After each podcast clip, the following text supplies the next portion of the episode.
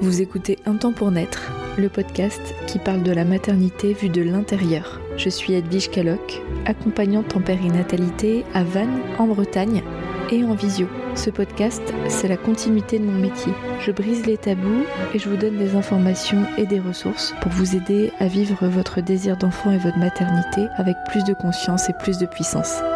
Bon épisode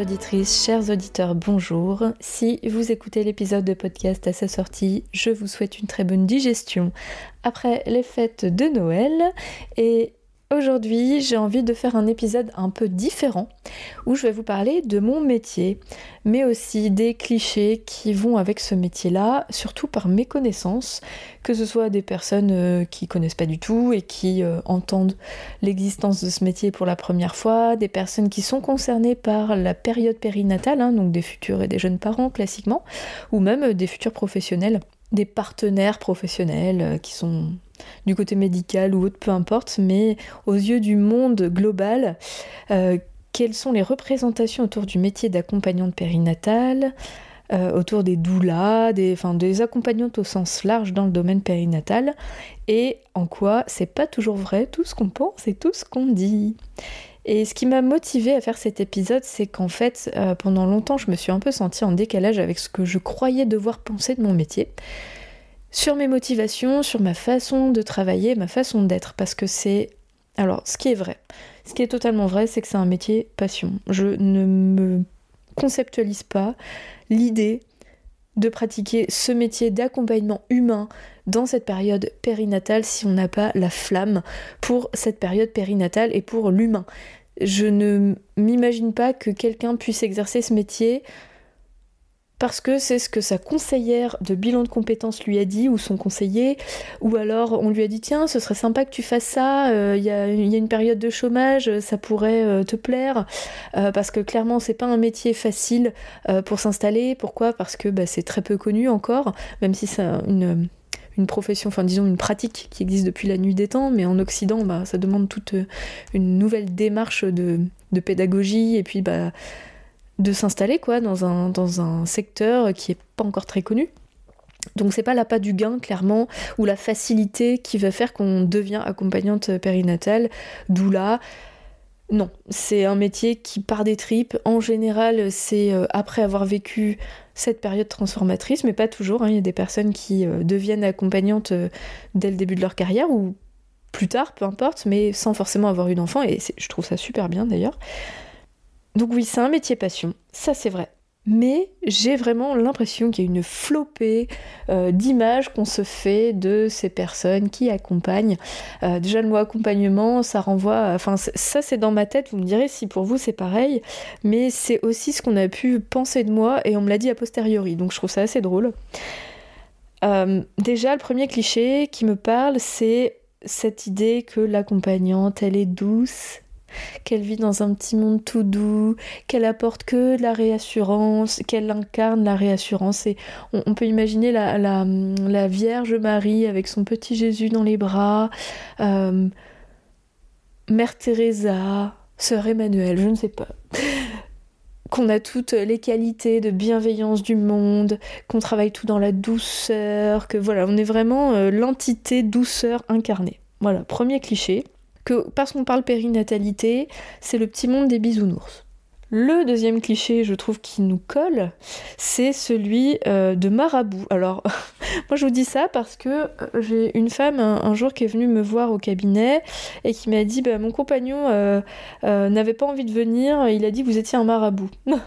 Donc j'ai trouvé ça vraiment très drôle. Euh, parce que d'un côté, je comprends en fait euh, cette euh, logique occidentale qui fait que si c'est pas médical, c'est suspect. Voilà, c'est alternatif. Alors le mot alternatif, on sort des sentiers battus, on va atterrir chez quelqu'un qui a une plume dans la tête et peut-être ailleurs, qui a forcément l'attirail de la personne très connectée à la spiritualité, qui adore la nature. Alors on est forcément dans une dans une roulotte, au cœur euh, de la forêt de Brocéliande parce que j'habite en Bretagne. Bon voilà, il y a tout un tas de, choses qu'on peut s'imaginer sur le métier d'accompagnante. Alors je précise que le côté spirituel euh, n'est pas totalement loin de euh, ma façon d'être. Mais j'y reviendrai après. Hein. Note à moi-même, j'y reviendrai après. Mais que, en fait, là, je parle plutôt de ce que la personne représente en extérieur et tout un tas de clichés qu'on peut se faire. Voilà, donc les deux clichés que moi je recense, les principaux, c'est l'incarnation de la douceur et qu'on a toutes ces qualités humaines au quotidien et ce côté euh, perché, marabout spirituel. Bon, je précise en préambule que toutes les accompagnantes sont différentes. Ce n'est pas un métier qui est réglementé. Et donc, à ce titre, on fait pas ce qu'on veut quand même, parce qu'on doit respecter euh, tout un ensemble de droits et devoirs. Mais et puis on, signe des chartes pour la plupart d'entre nous, mais c'est pas un métier qui est réglementé. Et donc euh, ben, en fait il y a autant d'accompagnantes que de personnes. Euh, il y a aussi cette croyance que euh, on se lance hyper facilement et que tout le monde pratique n'importe quoi, n'importe comment. Croyez-moi, alors je peux pas parler au nom de tous les pratiques, des personnes qui pratiquent, des praticiennes, j'allais dire des pratiquantes. Voilà, je parle de spiritualité, je dérive dans le secteur plus religieux maintenant. Non reviens, ancre-toi Edwige. Chacune travaille à sa façon.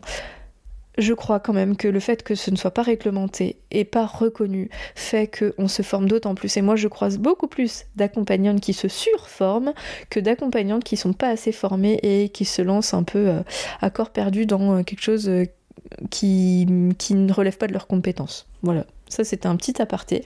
Mais voilà, c'est aussi un cliché que il y a tout le monde et n'importe qui sur ce marché euh, un peu sauvage. Donc oui, ça reste quelque chose qu'on pourrait qualifier de sauvage parce que c'est pas réglementé, ça c'est vrai. Et donc il faut toujours avoir son libre arbitre. Mais que les professions soient réglementées ou pas, ça ne garantit pas de la bonne posture de la personne. Voilà, je précise aussi. Alors pour revenir à ces premiers clichés que j'ai cités, notamment cette incarnation de douceur, alors moi je ne peux parler que pour moi, hein, parce que euh, ce que j'ai cité, ça ne veut pas dire qu'il n'y a pas de douceur euh, dans ma personne ni euh, dans les autres professionnels et qu'on n'a pas un côté spirituel qui est présent. Hein. Mais nous ne sommes pas le cliché. Nous ne sommes pas, déjà nous ne sommes pas que accompagnantes, nous sommes des humains avec leurs qualités, leurs défauts, leur personnalité, leur caractère, leurs circonstances de vie et on exerce une pratique d'accompagnement périnatal. Et ça, c'est hyper important de le dire parce que bah, on peut être aussi très dur avec soi-même dans ce type de profession, mais je parle pour moi, mais je parle aussi pour beaucoup euh, de collègues.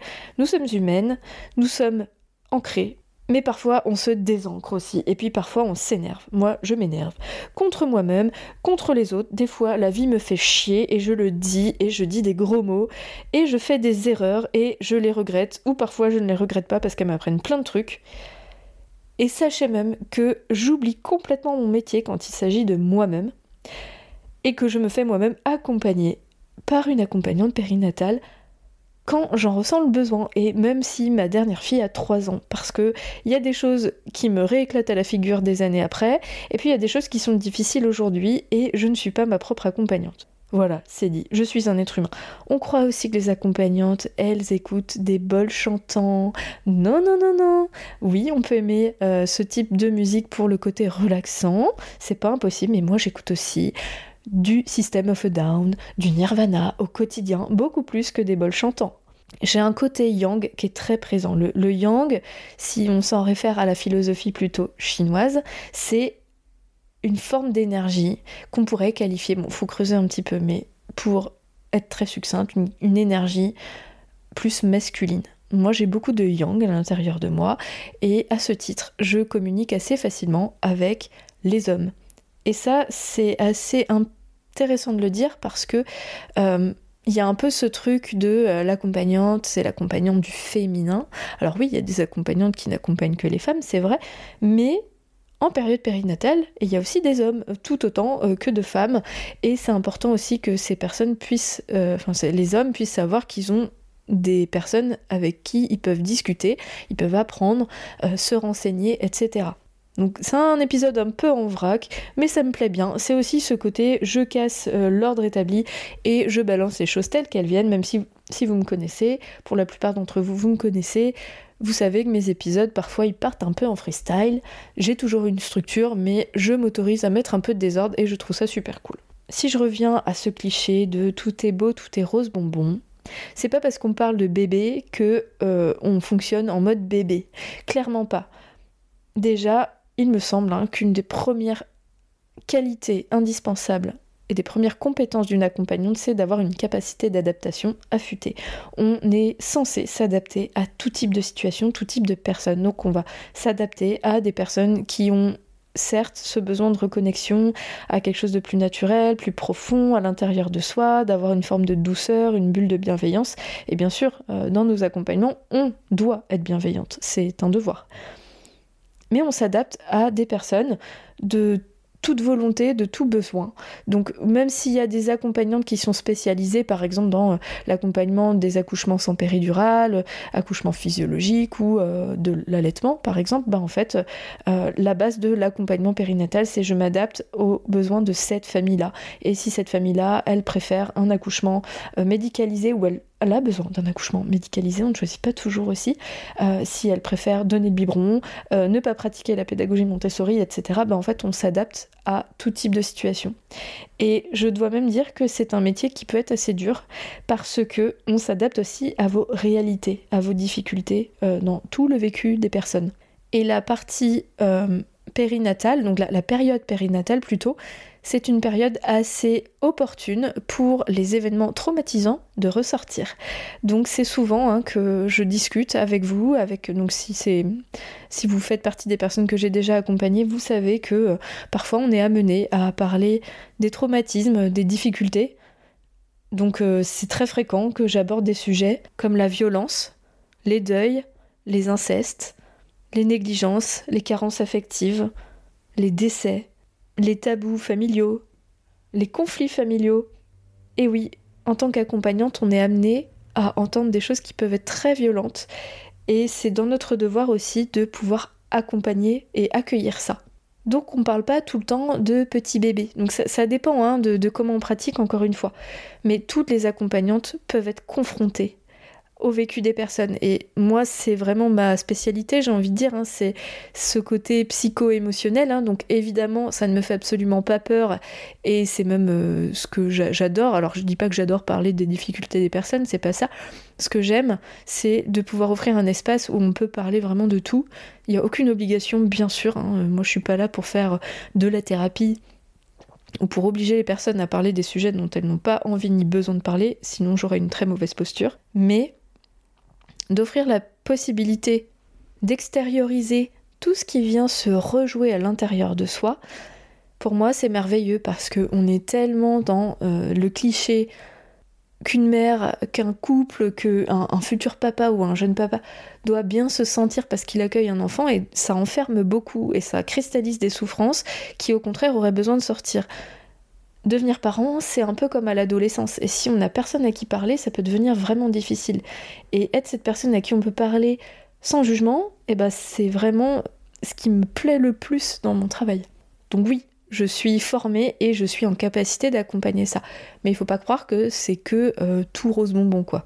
Voilà, c'était euh, ma petite euh, conversation avec vous aujourd'hui sur mon métier, sur euh, ce que je trouve assez marrant de partager avec vous sur les clichés qu'on pourrait en avoir. Alors si vous êtes vous-même accompagnante, je serais trop contente de discuter avec vous sur ces clichés-là. Si on se connaît, si, si on a vécu un accompagnement ensemble ou si vous me suivez depuis un moment dans le podcast, partagez-moi aussi votre ressenti. Et puis vous-même, euh, par rapport à votre profession, dites-moi quels sont les clichés et est-ce que vous cochez les cases ou pas du tout? Je trouve ça hyper intéressant. Donc voilà, c'est un, épisode un peu plus, un peu différent, qui ne parle pas forcément des thématiques au cœur de la périnatalité, mais plutôt euh, euh, le back, le backstage du métier d'accompagnante. Avec mon œil aujourd'hui, fin 2022, de mon métier, de qui je suis, comment je le pratique et ce que je vois de mes collègues. Et pour terminer cet épisode, j'ai vraiment envie de vous partager mon besoin et, ma nécessité d'être juste authentique, d'être moi-même. Pour moi, c'est essentiel de pratiquer mon métier avec le plus de sincérité, d'authenticité possible sur qui je suis, ce que je peux apporter, ce qui me ressemble, ce qui et ce qui me ressemble pas, je l'implémente pas parce que si ça me parle pas, bah ça peut pas vous parler. Ce sera faux, ça sonnera faux. Sauf que j'exerce un métier où l'imposture ne fonctionne pas, où je ne peux pas être à demi présente et à demi euh, dans le rôle de quelqu'un d'autre. Avoir euh, un, faux self, un masque, c'est pas intéressant en fait. Euh, c'est un processus de partage humain et si je peux pas être moi-même, ben dans ce cas je peux pas accompagner tout le monde et c'est ok et, et je peux pas plaire à tout le monde. Mais si je viens pas tel que je suis à mes rendez-vous, ça ne peut pas fonctionner. Donc quand je dis tel que je suis, le but c'est d'être quand même euh, ponctuel et euh, d'être propre sur moi, et évidemment, et ça ça fait partie de moi, en fait c'est des valeurs que je porte, évidemment. Mais par exemple, les, rituels Rebozo, je les pratique à ma façon avec ma binôme. Eh bien, vous trouverez pas une praticienne qui aura exactement la même façon de procéder. C'est pas du copier-coller. On le pratique à notre façon on respecte la base de ce rituel-là, mais on s'autorise aussi à le partager différemment parce que ça nous ressemble et on veut apporter notre touche à nous. Parce que ça fait sens, tout simplement. Et mes soins, c'est pareil, et la manière dont je les pratique, c'est pareil. Je m'autorise à m'émanciper des règles de base, tout en gardant l'essence de mon métier et les principes fondamentaux de respect, de bienveillance, de non-tabou, de non-jugement, d'ouverture d'esprit et d'adaptation. Ouais, c'était beau, cette phrase a été totalement improvisée en plus. Trop fière. Sur ce, je vous souhaite une très belle fin de journée, soirée, nuit, et donc je vous dis à 2023. C'était le dernier épisode de l'année, un épisode un petit peu plus léger pour clôturer l'année. J'ai trop hâte de vous retrouver avec de nouvelles aventures. Peut-être que je ferai un épisode sur euh, les projets Un temps pour net pour 2023, qu'est-ce que je garde, qu'est-ce que je garde pas, qu'est-ce que j'implémente, euh, quelles sont les nouvelles perspectives, les nouvelles euh, projections. Je vous souhaite de passer de très belles fêtes de fin d'année. Et donc je vous dis à janvier 2023. Ciao Merci pour votre écoute et votre confiance. Si vous aimez mon podcast, vous pouvez m'aider à le rendre plus visible en me mettant une note et un avis sur votre appli de podcast. Vous pouvez aussi partager auprès de vos proches qui sont concernés. Et si vous souhaitez vous aussi être accompagné sur votre chemin du désir d'enfant et de la maternité, mes séances se font au cabinet à Vannes ou à distance par visio. Envoyez-moi un message privé sur Insta ou un mail à edvige.untempournaître.fr. À bientôt!